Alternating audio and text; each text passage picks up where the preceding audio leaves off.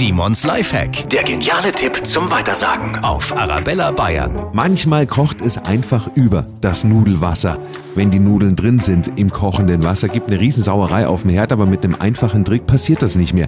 Legen Sie einen Holzkochlöffel über das kochende Wasser.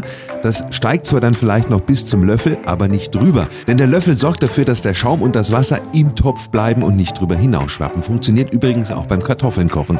Simons Lifehack, jede Woche gibt es einen neuen. Natürlich auch immer noch mal zum Nachhören auf arabellabayern.de.